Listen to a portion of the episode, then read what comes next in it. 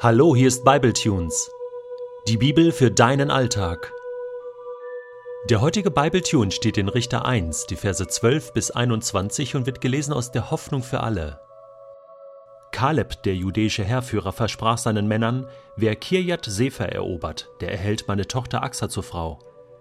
Kalebs jüngerem Bruder Otniel, dem Sohn des Kenas, gelang es, die Stadt einzunehmen. Dafür sollte er Axa zur Frau bekommen. Axa drängte Otniel Kaleb um einen Acker zu bitten, aber ohne Erfolg. Als sie dann am Tag der Hochzeit mit ihrem Vater auf dem Weg zu Otniel war, sprang sie plötzlich vom Esel ab. Was willst du? fragte Kaleb.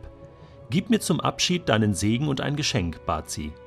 Du lässt mich in trockenes Südland ziehen, darum gib mir bitte ein Grundstück mit Wasserstellen. Da schenkte er ihr von seinem Besitz die oberen und unteren Quellen. Die Keniter, die Nachkommen von Moses Schwiegervater, waren einst mit dem Stamm Juda aus der Palmstadt in die Wüste Juda südlich von Arad gekommen und hatten sich dort angesiedelt. Die Männer der Stämme Juda und Simeon zogen nun weiter und nahmen die kananitische Stadt Zephat ein. Sie vernichteten alle Bewohner nach Gottes Befehl und gaben dem Ort den Namen Horma, das heißt Vernichtung. Dann eroberten die judäischen Soldaten die Städte Gaza, Aschkelon und Ekron mit den umliegenden Gebieten.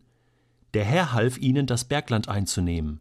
Es gelang ihnen jedoch nicht, die Bewohner der Küstenebene zu vertreiben, denn diese besaßen eiserne Streitwagen. Kaleb erhielt die Stadt Hebron, wie Mose es befohlen hatte. Er vertrieb von dort die drei Nachkommen Anaks mit ihren Sippen. Der Stamm Benjamin ließ die Jebusiter in Jerusalem wohnen. Bis heute leben sie dort neben den Benjaminitern. Das Buch Richter berichtet uns auch von drei starken Frauen: Axa, Deborah und später noch Jael. Drei Frauen, die Ungewöhnliches vollbracht haben. Denn damals war eigentlich die Gesellschaft dominiert von Männern, von den Patriarchen. Gott hatte das nie so gewollt, aber so ist es nun mal gelaufen in einer zum Teil gottlosen Welt und Gesellschaft. Aber diese drei Frauen finden ganz bewusst Erwähnung im Buch Richter, weil sie sich einfach hervorgetan haben. Hier Axa, die Tochter von Kaleb, dem judäischen Heerführer. Der kommt ja auch schon in den Mosebüchern vor, ein Freund von Mose, Josua und Kaleb, das waren die beiden Kundschafter, die damals bei, bei der Erkundung des Landes Kanaan positiv geredet haben und von Gottes Kraft und Macht überzeugt gewesen waren und die dann quasi die 40 Jahre Wüstenwanderung überlebt haben. Kaleb sollte nun die Stadt Hebron bekommen und einiges an Land und ähm, das sollte jetzt erobert werden. Kirjat Sefer, und äh, so typisch Männerdomäne, ne? Wer Kirjat Sefer erobert, der bekommt meine Tochter Axa zur Frau. Ja, so war das damals.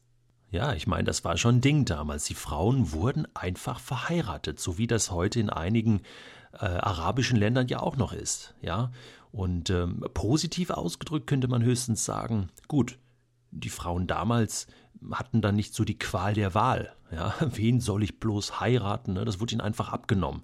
Äh, beziehungsweise sie blieben auch nicht Single. Das wäre auch nicht gut gewesen. Dann wären sie schutzlos gewesen und es ging da auch um Versorgungsrechte. Das war ja alles geregelt, auch für Witwen zum Beispiel. Also hat immer zwei Seiten die ganze Geschichte. Aber das ist jetzt das Coole.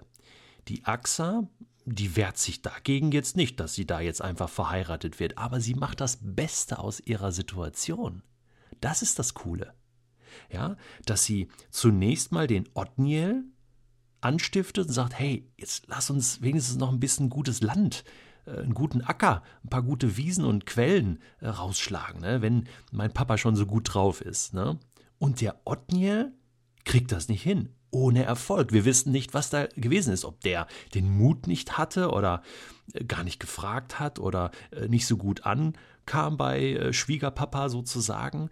Und dann nimmt die Axel das selbst in die Hand. Ja, eine Frau der Tat, ne, springt vom Esel und, und, ähm, und bietet sozusagen ihrem Vater die Stirn und sagt, hey, Papa, ich will, dass du mich segnest und mich beschenkst. Jetzt hast mich da schon verheiratet, ne? Klammer zu, da kannst mir auch noch ein paar schöne Quellen geben. Schau mal, ich bin doch deine Tochter.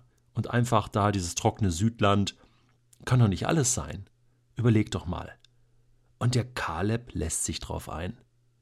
Der Mut dieser Frau wird belohnt. Irgendwie erinnert Axa mich an Jakob. Jakob hatte ja mal mit Gott gekämpft, so Mann gegen Mann, und am Ende sagt er dann, ich lass dich nicht los, es sei denn, du segnest mich jetzt. Dieser unbedingte Wille, gesegnet und beschenkt zu werden, das war dem Jakob nicht egal. Und der Axa war das ja auch nicht egal. Sie war nicht einfach gleichgültig und gesagt, ja, das ist halt so, ich muss mich meinem Schicksal ergeben als Frau, das ist halt so hier im alten Orient. Nein, sie ist aufgestanden, hat gekämpft, ihrem Vater gegenüber. Das ist eine Einstellungssache. Da kann ich mir eine Scheibe von abschneiden, aber ich habe auch gedacht, Mensch, ihr lieben Frauen, ich möchte euch jetzt mal direkt ansprechen. Wir leben in Deutschland, in einem freien Land. Natürlich kann man das nicht über jedes Land und jede Situation sagen. Aber hier kannst du deine Meinung frei äußern, du kannst dich hinstellen und sagen, das glaube ich, so sehe ich das, so geht es mir als Frau, und das wird gehört und das wird ernst genommen. Diese Freiheit schließt eine Möglichkeit ein, dass du deinen Standpunkt vertreten kannst.